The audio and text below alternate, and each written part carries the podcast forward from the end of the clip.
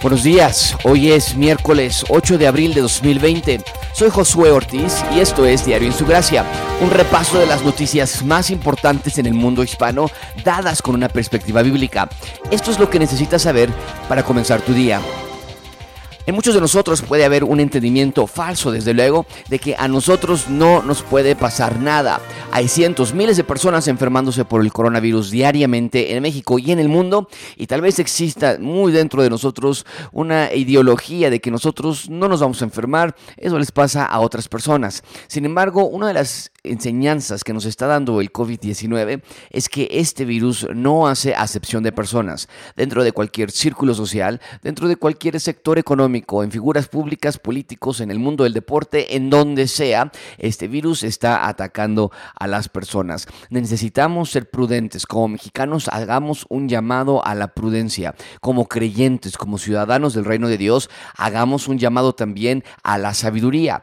Una cosa es confiar en Dios, como siempre lo he dicho yo. Otra cosa es entender que estamos en un mundo caído, donde secuestran, donde roban, donde hacen cosas malas, donde la gente se enferma. Y por lo tanto, en cada una de estas consecuencias de un mundo en pecado, nosotros tomamos nuestras medidas de precaución. Así lo ilustra el artículo que sale hoy en el Universal, en su edición de hoy, miércoles 8 de abril, donde el Universal titula Da positivo por COVID-19 la primera alcaldesa en la Ciudad de México informan contagio en Magdalena Contreras.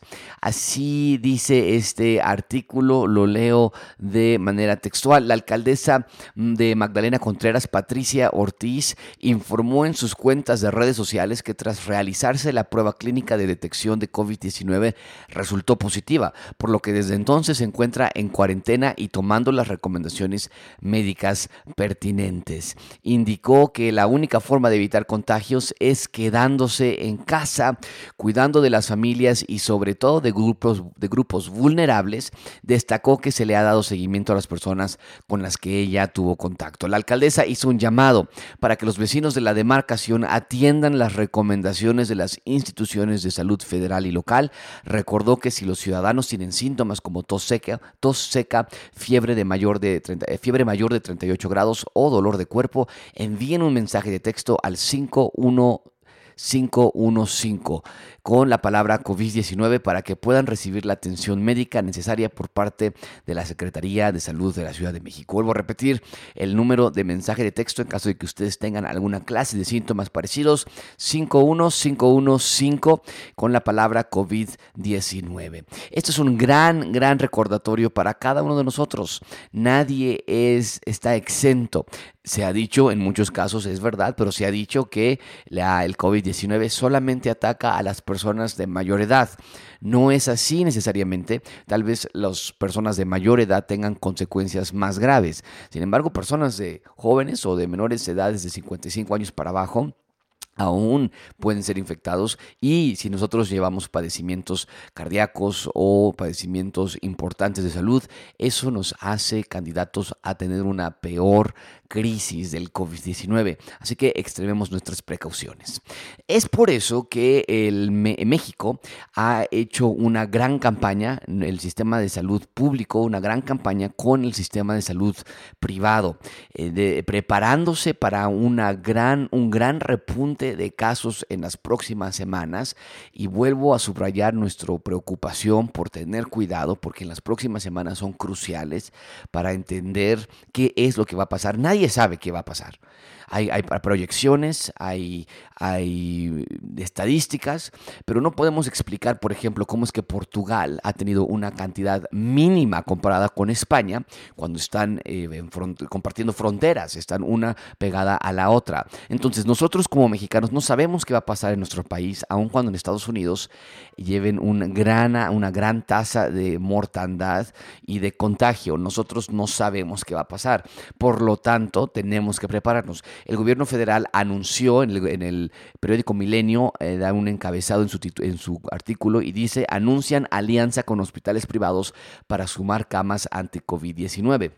La Secretaría de Salud informó que se llegó a un acuerdo con hospitales privados para que en caso de emergencia aporten, eh, mucha atención ahí, en caso de emergencia, eso podríamos traducirlo en caso de que el sistema de salud público se colapse, es lo que están diciendo, entonces el sistema de salud privado aporte más de 1.500 camas para atender pacientes con coronavirus. La Secretaría, la Secretaría de Salud llegó a un acuerdo para, con organizaciones de hospitales privados para que en caso de ser necesario puedan ocupar las camas de sus instalaciones. De acuerdo con los datos presentados, la Asociación Nacional de Hospitales Privados podría aportar 1.342 camas durante la pandemia, mientras que el Consorcio Mexicano de Hospitales podría sumar 3.902 camas para atender personas con COVID-19. Esto daría un total de aproximadamente 1.732 camas extras.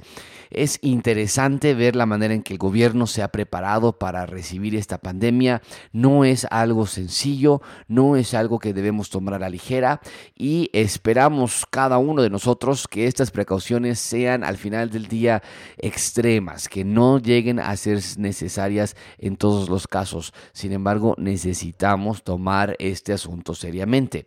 En este esfuerzo federal por prepararse para el coronavirus, ayer por la noche llegó de Shanghai un vuelo con equipo médico. Así lo publica Excelsior hoy en su versión digital. Leo el artículo, vuelo con equipo médico, el primero de 20, dice Ebrard, el canciller mexicano o el secretario de Relaciones Exteriores.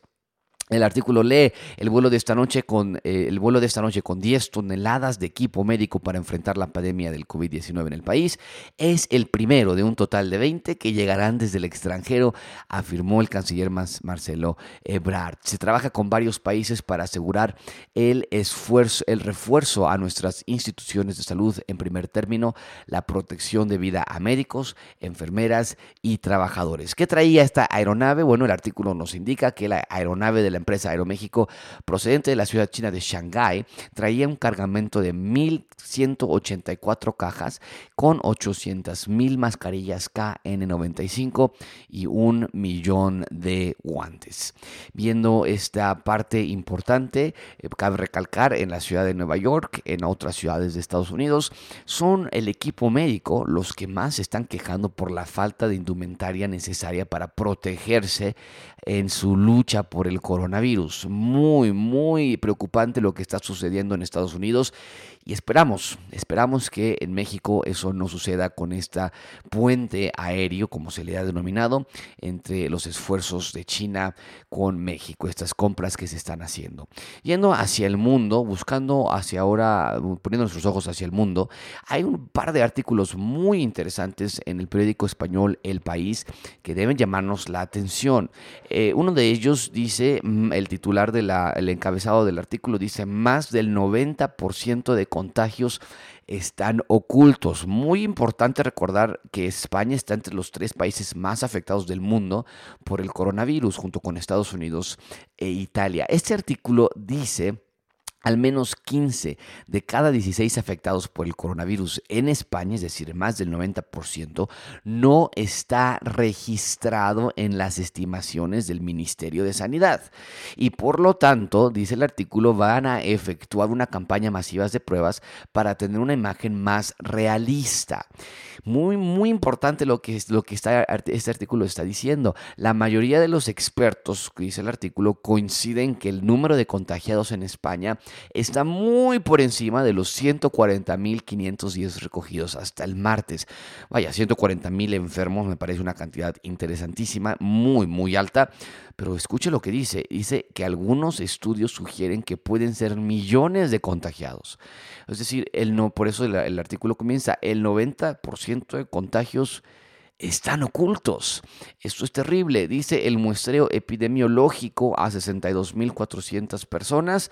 Comenzará la semana que viene, durará tres semanas, según explicó el martes el Ministerio de Sanidad. Bien, con estas pruebas rápidas se espera tener mejor, un mejor entendimiento, una cifra más realista, lo que dijeron ellos que muestre cuántas personas realmente están enfermas.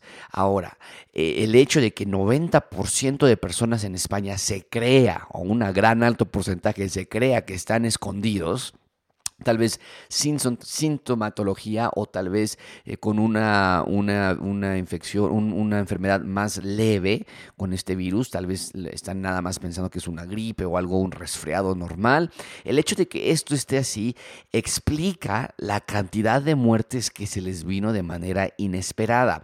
También en el periódico El País dan este artículo, dice, Madrid admite la muerte de 4.260 personas en residencia con coronavirus o síntomas, pero que solo 781 estaban diagnosticados. Es decir, de 4.260 personas que han muerto en ciertos lugares, aquí los llama residencias, ahorita vamos a explicar a qué se refiere, solamente 781 murieron sabiendo que tenían coronavirus. El artículo lee, muy muy importante este artículo, dice, el terror que se vive en las residencias de Madrid desde que estalló la crisis del coronavirus, ya tiene una cifra oficial que dimensiona el horror. 4.260 de las 4.750 personas fallecidas en el último mes en los centros de comunidad. Estos son eh, centros de, para personas mayores, centros para personas con discapacidad o enfermedad mentales. Estos son los centros donde estas muertes se están registrando. Bien, de estos, de estos 710 centros, lo habrían hecho, personas murieron, lo habrían hecho con coronavirus o síntomas del virus, según ha detallado este miércoles el vicepresidente regional Ignacio Agua. De esos 4.750 fallecidos, 781 murieron oficialmente como consecuencia del coronavirus. Sin embargo, el Ejecutivo asume que el grueso de los muertos se deben a la enfermedad, aunque no se les haya hecho la prueba. 3.479 de ellos fallecieron con síntomas correspondientes al coronavirus, pero sin que se les pudiera realizar el test. Esto es muy, muy preocupante. Eh, agrega el presidente Ignacio Aguado, con esto cierra su, el artículo, dice que ha arrebatado, por eso es tan importante que las personas mayores se protejan. Son el estrato poblacional más vulnerable a esta pandemia que, que lamentablemente es letal para ellos en apenas 24 horas. Una persona mayor puede pasar de estar bien a perder la vida. Son datos demoledores contra los que estamos luchando. Muy, muy preocupante estos artículos en lugares donde este virus se ha disparado y mucha parte de esto es por una falta de cuidado de parte de la población. Incluso en el país hay un par, un par de artículos más con respecto a que ya el 26 de abril se va a levantar de manera escalonada la cuarentena y varios médicos, varios expertos están levantando la voz diciendo no lo podemos hacer muy rápidamente cuando aún el 90% de los enfermos sigue caminando en las calles libremente o saldrá a caminar de las calles libremente de, esta, de este contagio masivo que hubo en España.